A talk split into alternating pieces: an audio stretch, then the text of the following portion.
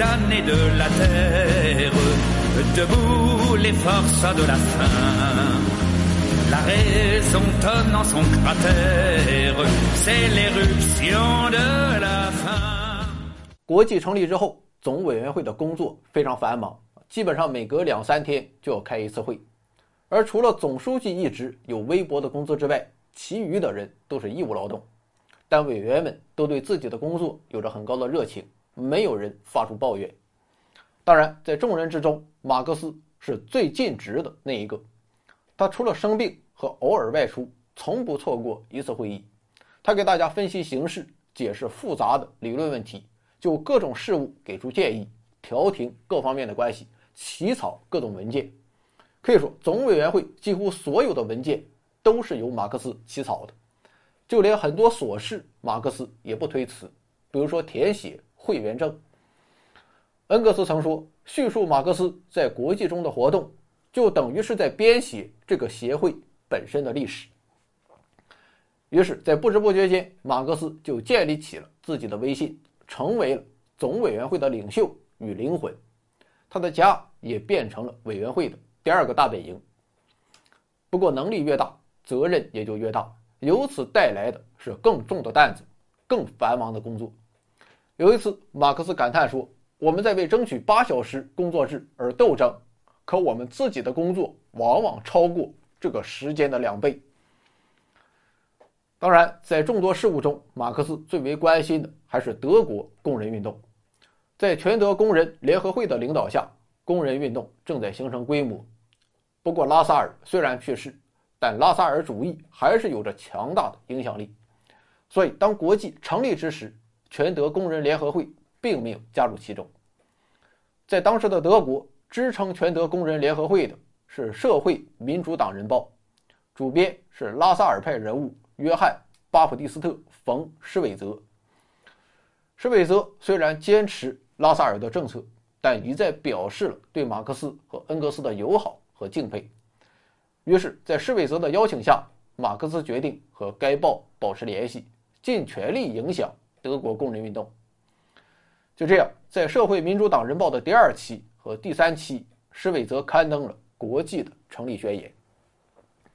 但是，马克思和恩格斯始终对施韦泽怀有戒心，因为他们认为施韦泽所坚持的政策是极其有害的。马克思和恩格斯将其称为。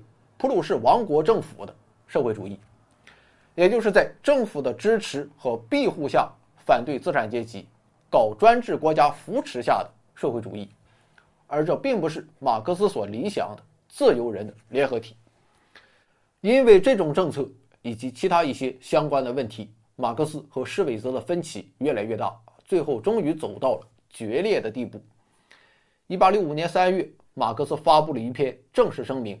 他与恩格斯不再做《社会民主党人报》的撰稿人，也是从此开始，马克思彻底放弃了和拉萨尔派的联系，但他仍对德国工人运动的发展保持密切关系，并通过各种途径与拉萨尔主义进行斗争，扩大科学共产主义在德国的影响，并积极争取使德国工人运动加入到国际中去。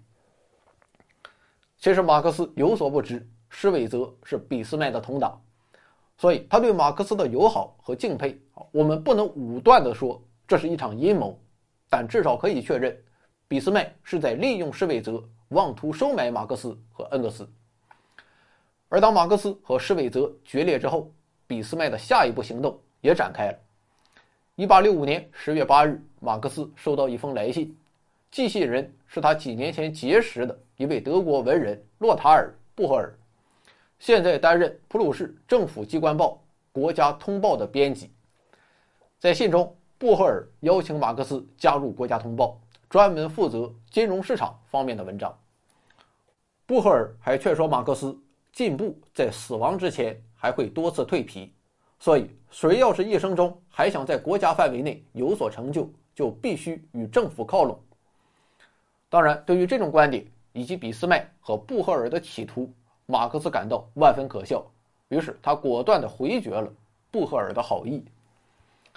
整体上看，进入1865年之后，国际工人协会的势力日渐壮大，英国和欧洲大陆的工人组织连续不断地加入国际。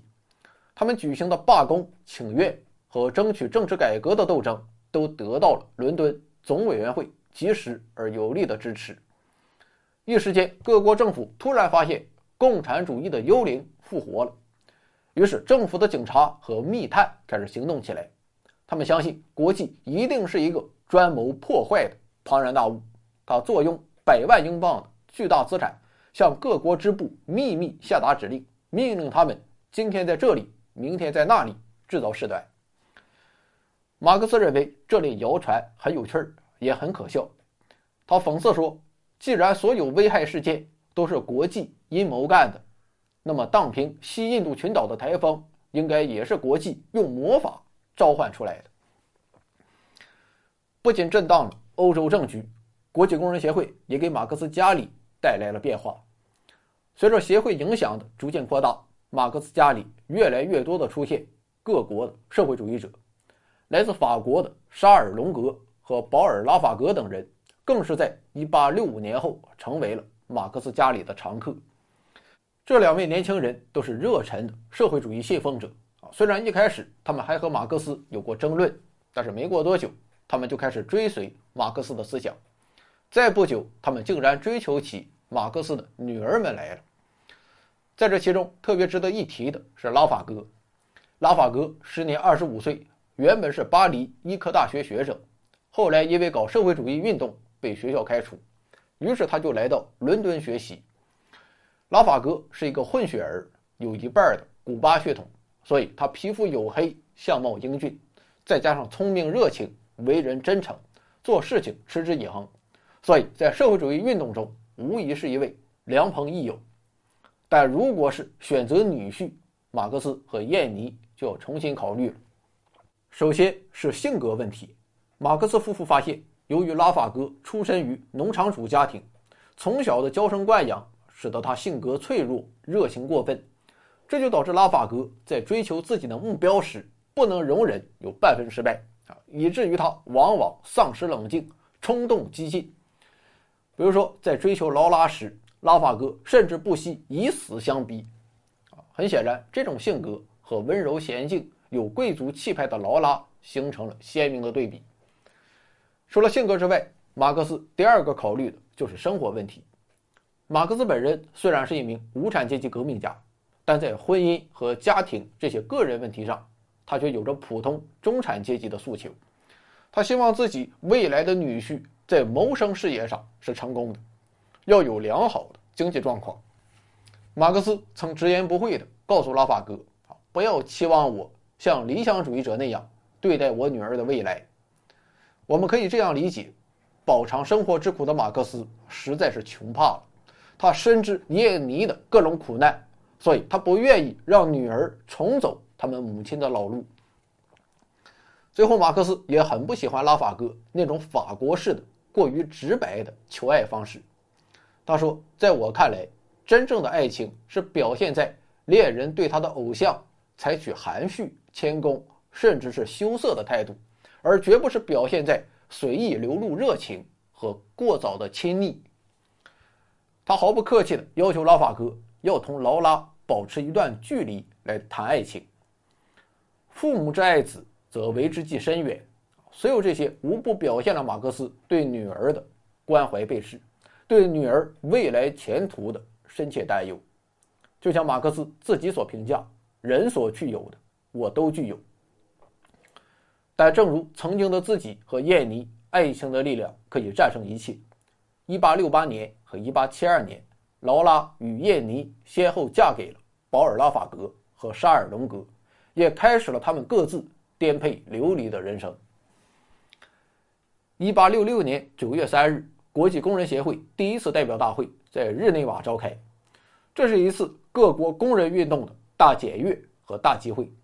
但作为国际的灵魂人物，马克思本人并没有参加这次大会，因为当时的马克思正忙于写作《资本论》的最后部分，而这件工作在马克思看来，其对工人阶级的利益要比他参加任何代表大会都大。当然，马克思虽然没有参加大会。但并不等于他放手不管。事实上，他也为这次大会耽误了不少写作时间。他详细考虑了参会者可能出现的辩论，并带有预见性的起草了大量相关文件，提出了对工人状况进行调查统计的大纲，提出了八小时工作制的奋斗目标。他还与将要出席大会的总委员会代表商谈了许多事宜。而当大会在日内瓦召开期间，马克思也在伦敦密切关注着大会进展。结果，大会取得了圆满成功。马克思提出的许多主张都被接受和贯彻，新的总委员会也选出来了，之前的成员全部连任。可以说，经过这一次大会，国际工人协会正式成为了一支不可忽视的国际力量，成为了全世界工人阶级的国际政府。而在国际前进的凯歌声中，一部伟大的著作即将问世。